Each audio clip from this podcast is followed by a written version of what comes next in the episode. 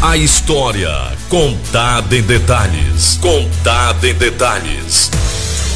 Vivenciada e revisitada por quem entende do assunto. Agora, agora é com Jonias.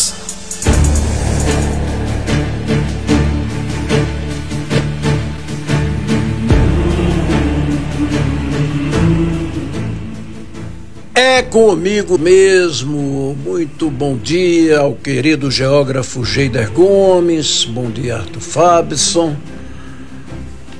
Olha, meu querido ouvinte inteligente do Agora é com Joninhas da Rádio Jacobina FM, recebi do advogado e ex-delegado de polícia André Carvalho, hoje morador do simpático distrito da Catinga do Moura, a quem eu mando um grande abraço extensivo à sua esposa, a colega Emília Brandão, um lembrete de que em 27 de janeiro próximo passado foi o Dia Internacional em memória das vítimas do Holocausto.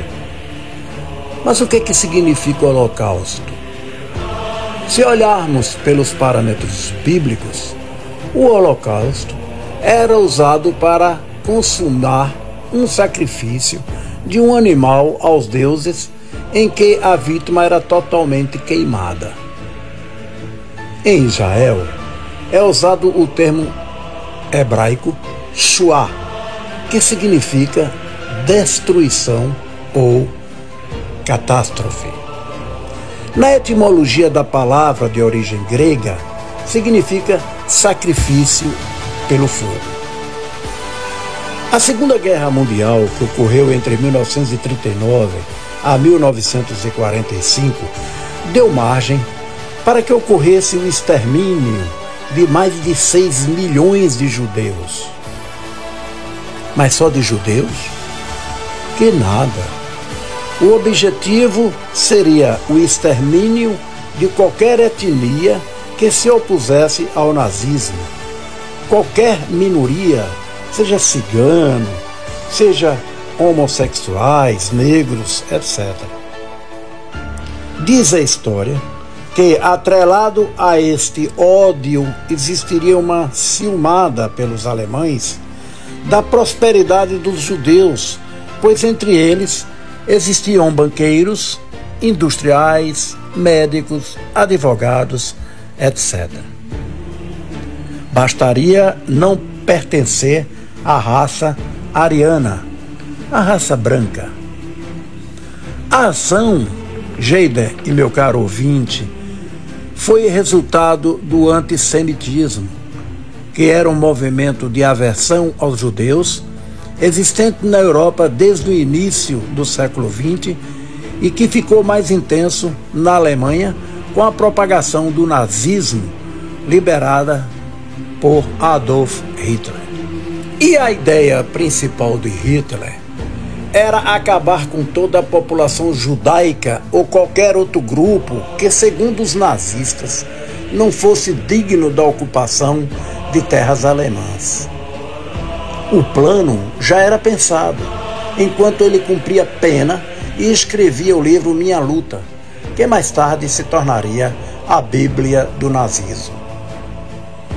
Os judeus viviam tranquilamente na Alemanha antes da ascensão de Hitler ao poder. Grande parte da população judaica até participava ativamente das guerras que ocorriam no país, a exemplo da Primeira Guerra Mundial, sendo até mesmo um dos maiores grupos envolvidos no conflito. Contudo, o surgimento de líderes radicais ultranacionalistas começou a ameaçar a convivência pacífica entre esses povos, sob a alegação de que os judeus favoreceram a derrota do país na guerra, mesmo com a certeza de que não havia nenhum grupo mais ativo do que os judeus nos acontecimentos bélicos que ocorriam na Alemanha, os radicais continuavam com essa falsa alegação, o que contribuiu para o aumento da repulsa contra a população judaica no país. Adolfo Hitler foi um dos líderes do movimento nazista que tomava conta da Alemanha durante o movimento de fragilidade do país onde as pessoas estavam desacreditadas com a política. Aproveitando-se disso, Hitler direcionou toda a raiva e frustração da população alemã para os judeus e comunistas. Quando Hitler conseguiu assumir o poder, ele organizou uma perseguição junto ao governo alemão contra a população judaica, que mais tarde resultaria nas ações de genocídio do Holocausto. A morte do presidente alemão von Handbag fez com que Hitler assumisse o seu lugar e instaurasse em apenas dois meses de poder o que ele chamava de Terceiro Reich, ou seja, o Terceiro Reino em português. Uma das medidas adotada por ele foi a publicação das leis de Nuremberg, uma combinação de leis que ajudou a propagação de ideologias racistas e nazistas pelo país. Uma delas, inclusive, proibia o relacionamento de alemães de puro sangue com qualquer espécie de judeu ou descendente. Além dela, houve também a instauração de uma lei chamada Lei Restauração de Serviço Civil Profissional, publicada em abril de 1933. Com ela, todos os cidadãos e trabalhadores, sejam médicos, comerciantes, advogados, que não fossem arianos, que não fossem brancos, seriam expulsos das atividades que exerciam no serviço público alemão. O Holocausto estava na iminência de acontecer a partir do momento em que a Alemanha invadiu e conquistou a Polônia. Eles descobriram que havia uma comunidade judaica no país correspondente a 10% de toda a população polonesa, com aproximadamente 3,5 milhões de pessoas. Diante dessa situação, os alemães construíram guetos o que eram guetos? Eram áreas grandes, cercadas, e fizeram isso por todo o interior da Polônia, a fim de abrigar todo o povo judeu, afastando-os do convívio com a população, promovendo a mesma política de ódio e segregação que fizeram na Alemanha. As moradias dentro dos guetos eram completamente desumanas. As maiores estruturas concentravam-se na cidade de Varsóvia, abrigando mais de 350 mil judeus, além de Lodz, uma outra cidade que possuía um total de 160 mil judeus. A superlotação dos locais fez com que muitos morressem de frio e contraíssem doenças. O cenário se repetia da mesma forma em outros países do leste europeu, pois o objetivo de Hitler e todos os outros seguidores do nazismo era acabar com a população judia e prevalecer a dos arianos. A quantidade de judeus e descendentes era tão grande que os alemães não sabiam mais o que fazer com essa população. Além dos guetos, eles construíram campos de concentração e trabalhos forçados para que eles trabalhassem até o exaurimento, até a morte. O ensaio do que é que seria o Holocausto aconteceu com uma ideia que foi imposta por Reinhard Heydrich, que era um oficial integrante do partido nazista. Ele sugeriu que os judeus fossem mortos no próprio campo de concentração. A sugestão foi apresentada durante uma conferência nazista que ocorreu em um palácio polonês no ano de 1942. Antes da solução final, classificada por Hedrick, ser apresentada aos demais alemães, grupos violentos, chamados de Reichstagsgruppe, já praticavam ações de limpeza por toda a Europa Oriental. Como seguidores fanáticos do nazismo, eles praticavam a execução de judeus na Alemanha e em outros países da Europa. As ações refletiam um ensaio do que seria o Holocausto. Os judeus que não tinham condições para fugir sofreram bastante na mão desses grupos que os tratavam como animais. Conforme os estudos, mais de 3 milhões de judeus foram mortos pelos grupos chamados de Einsatzgruppe. O início do Holocausto começou de fato com a construção de campos de concentração. Os judeus eram transportados para esses locais em vagões de trem superlotados, sob responsabilidades e olhares de oficiais e apoiadores do nazismo. Ao entrar no campo de concentração, os judeus eram marcados por números de identificação prisional que retiravam seus nomes próprios da lista de registros e batismo. Os responsáveis por essa condição subhumana eram os integrantes da SS, que eram forças militares nazistas. Além disso, eles obrigavam os judeus a rasparem suas cabeças e a se despir. Os campos eram divididos por sexo, havendo campos femininos e masculinos. O maior campo de trabalho forçado e extermínio da Polônia encontrava-se na cidade de Auschwitz. No local, os judeus eram obrigados a trabalharem até não aguentarem mais, até a morte, inclusive crianças e idosos. Além dos judeus, outros grupos étnicos abrigavam o local que futuramente seria o palco do Holocausto, como os comunistas poloneses, deficientes físicos, homossexuais, ciganos ou qualquer outra pessoa que fosse contra os princípios alemães. Dessa forma, eles também eram submetidos a trabalhos forçados até o exaurimento até a morte. Ainda insatisfeitos com tamanho sofrimento após o trabalho desumano, os nazistas jogavam os judeus em câmara de gás venenoso, nas quais eram vaporizados um tipo de inseticida nocivo e criminal.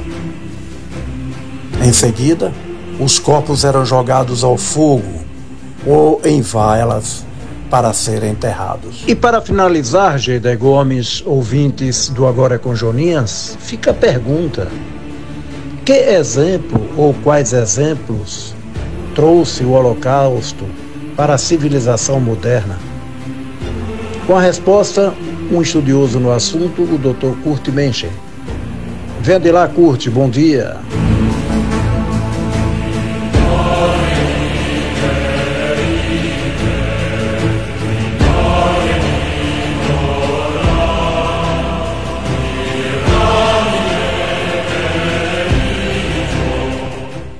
Bom dia, Joninhas, bom dia, Geider, bom dia, ouvintes da FM, uh, eh, a todos o meu apreço. E a pedido do nosso professor, querido Joninhas, e em lembrança ao dia 27 de janeiro, que é o dia da lembrança do Holocausto Judaico, ele pediu-me para fazer algumas considerações, talvez pelo meu, pela minha origem alemã, tem profundas raízes nessa tragédia conhecida como Holocausto. E apenas um, alguns comentários de, de, de cunho informativo. Dia 27 de janeiro de 1945, ele foi escolhida, essa data foi escolhida, acho que pela ONU, mais, em anos mais recentes, para ser o, o dia da lembrança do Holocausto judaico. Não só judaico, mas o holocausto, o genocídio praticado pelos nazistas durante a Segunda Guerra Mundial. E essa data, 27 de janeiro de 1945, foi quando as tropas soviéticas, já avançando em, em, direção à Alemanha, libertaram ou chegaram no, num dos maiores campos de concentração nazista, chamado Auschwitz, na Polônia. E Auschwitz não é apenas um campo, é um conjunto de vários campos de concentração onde é, reputadamente foram mortos 750 mil judeus de uma forma absolutamente horrível. O Holocausto, conforme historiadores e investigadores da, da, desse evento trágico, estimam entre 6 a 7 milhões de pessoas civis, crianças, mulheres, adultos, jovens, velhos, foram mortos das formas mais selvagens possíveis, culminando com a chamada solução final, em que a morte era levada aos judeus e outras etnias minoritárias, como ciganos, eh, eslavos, enfim, pessoas negros, homossexuais, eh, gente que era tida como impura e desnecessária para o Terceiro Reich alemão, como assim se denominava o regime nazista em relação ao seu país, a Alemanha. E uh, a tal solução final consistia em levar as vítimas para campos de concentração, onde já tinham sido preparadas câmaras para morte em gás, provavelmente gás cianídrico, e posterior cremação nos fornos crematórios para restarem apenas cinzas. Então era algo que difícil de imaginar nos dias de hoje. Mas o Holocausto talvez seja o evento mais divulgado, difundido no pós-guerra, imediatamente no pós, do pós-guerra, porque durante a guerra aparentemente ninguém tinha notícia desse tipo de selvageria, como podemos classificar, uma coisa inominável que se praticava em nome de um purismo racial, ou como queiram. Enfim, o terminada a guerra, descobriu-se essa, essa tragédia, e de lá para cá tem se tentado entender, tentado, às vezes de forma infrutífera, levar ao conhecimento da população, até hoje muito difícil de, de ser compreendido ou até de ser conhecido por grande parte da população, do chamado mundo ocidental onde a guerra se instalou, a Segunda Guerra. É impressionante em pesquisas bem recentes, estamos falando coisa de ano, dois, três atrás, tem uh, países, né, na Inglaterra, na própria Alemanha, na Europa Ocidental, na Europa Oriental, sem falar aqui das Américas e do Oriente, Extremo Oriente, de gente que desconhece que isso tenha acontecido. Essa talvez seja, a par da, da tragédia física humana, a verdadeira tragédia histórica, social, política, em que o não conhecimento, e eventualmente até o chamado negacionismo, leva a não entender ou nem saber o que aconteceu. E, a propósito de não saber ou não querer saber ou realmente desconhecer, abre-se o campo da, dessas, para essas tragédias. Invariavelmente, e isso nós vamos falar agora da entre a Primeira Guerra Mundial, que terminou em 18, 19, o início da Segunda Guerra em 39, houve genocídios em outros cantos desse mundo. Por exemplo, na Ucrânia, na época do Stalin, entre 32 e 33 do século passado, teve um genocídio conhecido como Holodomor, que foi o extermínio de centenas de milhares, falam, falam inclusive em milhões de ucranianos levados à morte por fome. Fome conduzida pelo regime da época soviético. Temos, em tempos mais recentes, anos 70, o genocídio no Camboja pelo Khmer Vermelho, pelo ditador Pol Pot, que exterminou 10 ou 15% da população do seu país. Temos a grande marcha na China de Mao Tse Tung, um salto para frente, algo desse, desses nomes assim altissonantes que esses monstros criam para iludir uma população inocente e levá-la à morte. Lá foram milhões também. Fora outros expurgos e crimes de tão horrendos quanto, mas em volumes talvez menores. Né? 10 mil aqui, 100 mil ali, 50 mil lá. O que acontece de fato por trás disso? Voltando ao Holocausto judaico, alemão principalmente, ele aparentemente, uma primeira olhada, pode-se julgar o povo alemão como criminoso. Como se cada alemão daquela época tivesse consciência do que estava sendo feito e que estava certo ao ser feito. E esse é o grande erro em que nós, seres humanos, mortais que somos, incorremos o tempo todo. Invariavelmente à frente de nações, países, estados-nação, grupos étnicos dos mais variados, uh, toda vez que nós temos um regime autoritário, monocrático, monarquias uh, monarquias absolutistas, por exemplo, e, enfim, ditaduras das mais variadas inclinações ideológicas, como queiram chamar, sempre acaba em crimes genocidas, onde a população inocente é levada a crer que faz sentido eliminar certas, certos grupos étnicos, grupos linguísticos, grupos políticos, grupos sociais, gente que incomoda, entre aspas.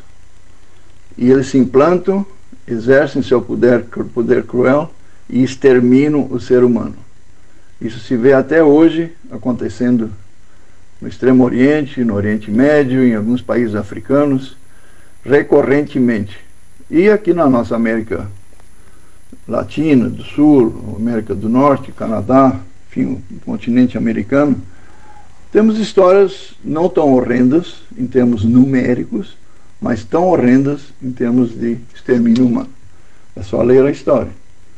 E pode ser, ela se repete em todos os continentes. Eu acho que o único que está isento a isso é a Austrália e Nova Zelândia, que são países sem esse tipo de história. Todos os outros, invariavelmente, passaram por essa caminhada dolorosa.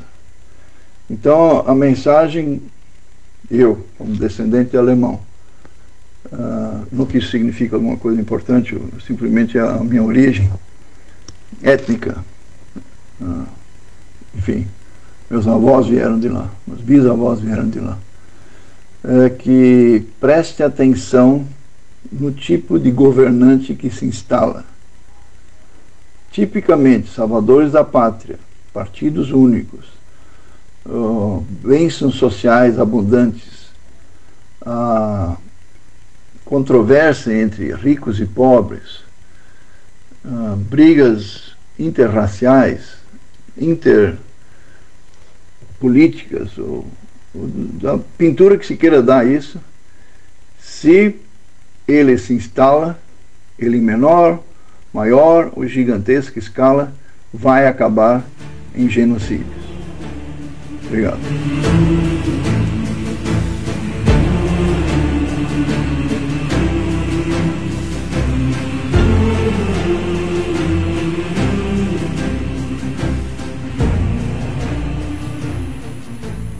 Nós terminamos de, de ouvir no Agora Economia de hoje uma demonstração, gente, de até onde vai a vaidade, vai o rancor, vai a insanidade da espécie humana. Se formos observar, gente, os holocaustos continuam, só que em proporções menores. Né? É só ir à Etiópia, aqueles países pobres da África. Alguns países, hoje, investem mais em material bélico, armas de guerra, do que no próprio homem. Um que foi muito feliz quando citou Stalin, Mussolini, Mao Tse. E eu cito aqui o Miladrovic da antiga Iugoslávia, patrocinadores de verdadeiros holocaustos. Faltou a denominação de massacre, típico mesmo de governos autoritários, governos tirânicos. Presta atenção, Brasil, presta atenção, brasileiro. Olha, gente, nem tudo está perdido. É, eu quero chamar a atenção para a história de Nicholas Wilson, o anverso dessa perversidade aí, gente. Emocionante esse vídeo. Pode ir até, até perto de você entregar a Mário Kess, gente. Jonas, eu quero. Chamar Vou chamar o vídeo e agradecer a você, Joninhas, mais uma vez por essa aula que você nos traz. E já deixando aí o abraço para a próxima quarta-feira, você tá de volta aqui com a gente, meu amigo. Grande abraço, gente. A história de Nicholas Winton é feita de lances incríveis. Discreto, ele jamais quis ser visto como herói. Preferiu guardar em segredo o bem que fez. Não disse nem à mulher que tinha salvado a vida de tantas crianças.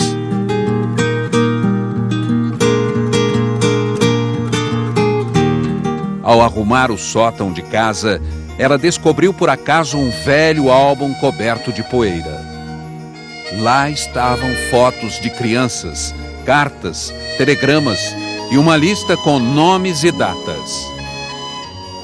Quando procurou saber, a mulher de Winton descobriu que aquelas eram crianças que tinham sido salvas por ele. O que teria acontecido com elas? O que este herói silencioso terá feito? Quando tinha apenas 29 anos, Winton viajou para a Tchecoslováquia em companhia de um amigo nas férias de fim de ano. Lá ficou impressionado com o clima de medo. A Tchecoslováquia já estava sob o domínio da Alemanha nazista. Winton teve uma ideia: tentar mandar para fora da Tchecoslováquia crianças de famílias perseguidas. Começou a escrever por conta própria para vários países pedindo ajuda. Organizou uma primeira lista de nomes. Somente a Inglaterra e a Suécia aceitaram receber aquelas crianças. Winton organizou a viagem. Era uma decisão difícil. Para escapar do horror nazista, as crianças teriam de ser mandadas para longe dos pais.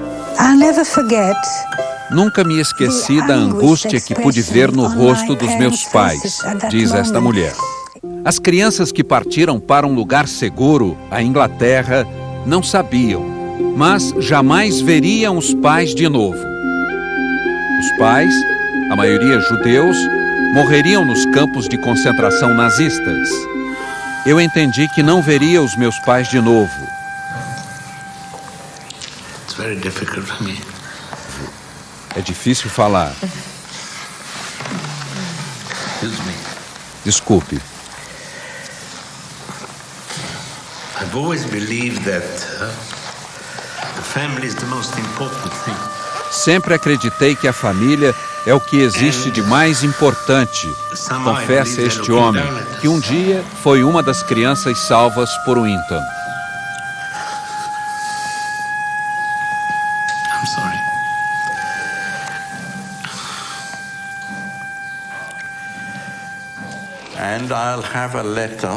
Guardo a carta que meus pais me mandaram dias antes de serem enviados para um campo. Se é verdade que quem salva uma vida salva a humanidade, o que dizer de quem salva 669 vidas? Quando as crianças desembarcaram na Inglaterra, lá estava Nicholas Winton esperando por elas. Uma imagem rara registra Winton na plataforma de desembarque com uma das crianças. Winton só lamenta que o último trem, que traria 250 crianças, não tenha conseguido sair da Tchecoslováquia. O início da guerra, no dia 1 de setembro de 1939, tornou a viagem impossível. Nenhuma das crianças que não conseguiram embarcar sobreviveu. Também foram mandadas para os campos de extermínio.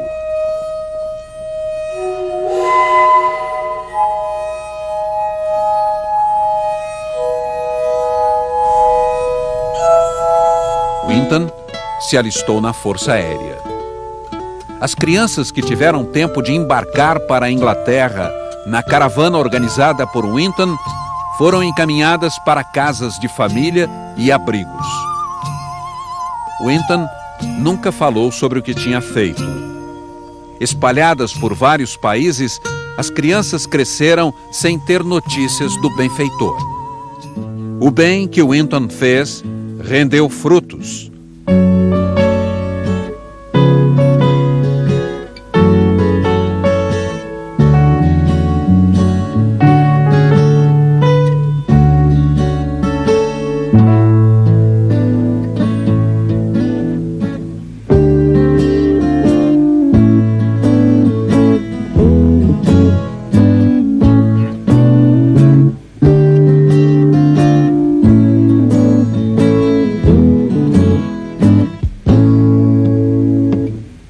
Crianças salvas por Winton se tornaram adultos generosos. Para expressar a gratidão pelo que aconteceu comigo, tento ajudar os outros. Adotei três crianças. Hoje, trabalho dois dias por semana como voluntário num hospital infantil. Uma das melhores características do ser humano é a decência. Nicholas é um dos seres humanos mais decentes que conheci.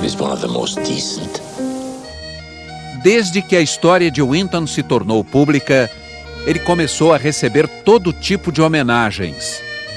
A rainha da Inglaterra chamou ao palácio para entregar uma condecoração. O governo da República Tcheca fez uma grande homenagem. O presidente dos Estados Unidos mandou uma carta de elogios e agradecimentos. Mas o agradecimento mais comovente veio daqueles que Winton um dia salvou da morte certa. Um programa de TV inglês encheu o auditório de sobreviventes que foram salvos por ele quando eram crianças, mas nunca o tinham encontrado. Primeiro, a apresentadora avisa a Winton que a mulher sentada ao lado tinha sido uma das crianças que ele salvou.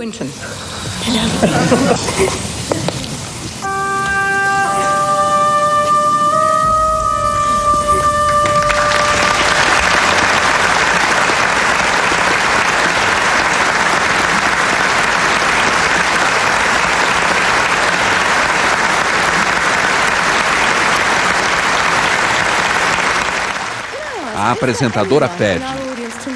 Quem na plateia teve a vida salva por Nicholas Winton, fique de pé, por favor.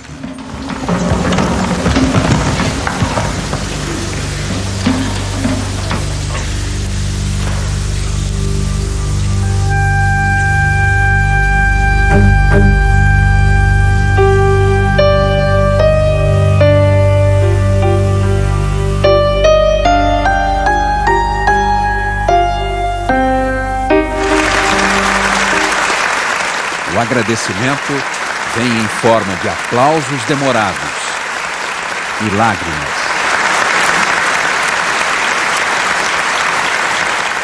Tanto tempo depois, só havia uma palavra a dizer a ele: Obrigado.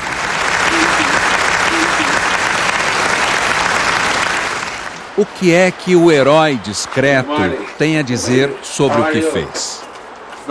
Aos 98 anos de idade, Nicholas Winton deu esta entrevista ao Fantástico em casa, longe da agitação das grandes cidades, no interior da Inglaterra. Tudo o que quer é cuidar do jardim.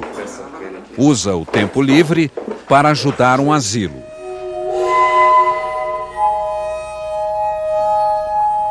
Por que o senhor guardou segredo por tanto tempo? Não é que eu tenha ficado em silêncio.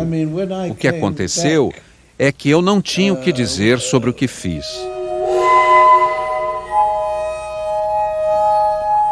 O senhor se considera um herói?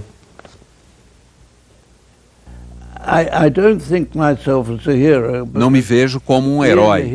Para ser herói, alguém precisa fazer algo de perigoso. Não fiz. O que fiz foi algo que os outros achavam impossível. Mas eu tinha de tentar para ver se era possível ou não.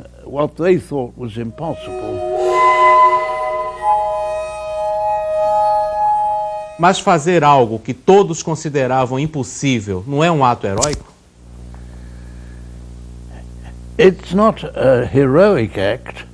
Não é um ato heróico. Meu lema é: se algo não é obviamente uh, impossível, então deve haver uma maneira de fazer.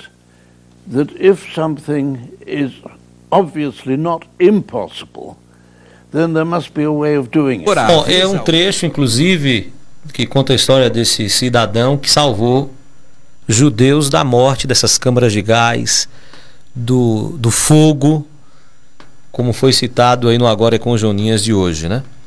Tem um filme que representa bem essa história, que é a história de Oscar Schindler, né? Que é um, um industrial que salvou judeus também na guerra. E eu queria ter batido um papo com o Joninhas, mas infelizmente hoje não foi possível, por conta das intercorrências, da história do único brasileiro que conseguiu sair vivo do campo de concentração de Auschwitz, Andor Stern, que, se eu não estiver enganado, ainda está vivo, porque eu conversei com ele há dois anos atrás por telefone, quando exatamente estava eclodindo a pandemia. E estava certo a entrevista dele aqui pela Rádio Jacobina FM, cheguei até a anunciar, ele mora em São Paulo. Mas aí eclodiu a pandemia, o assunto ficou pandemia no ar e nós não tivemos mais depois a oportunidade de agendar a participação. Andou Stern, o único brasileiro saiu vivo de Auschwitz, com 92 anos de idade hoje.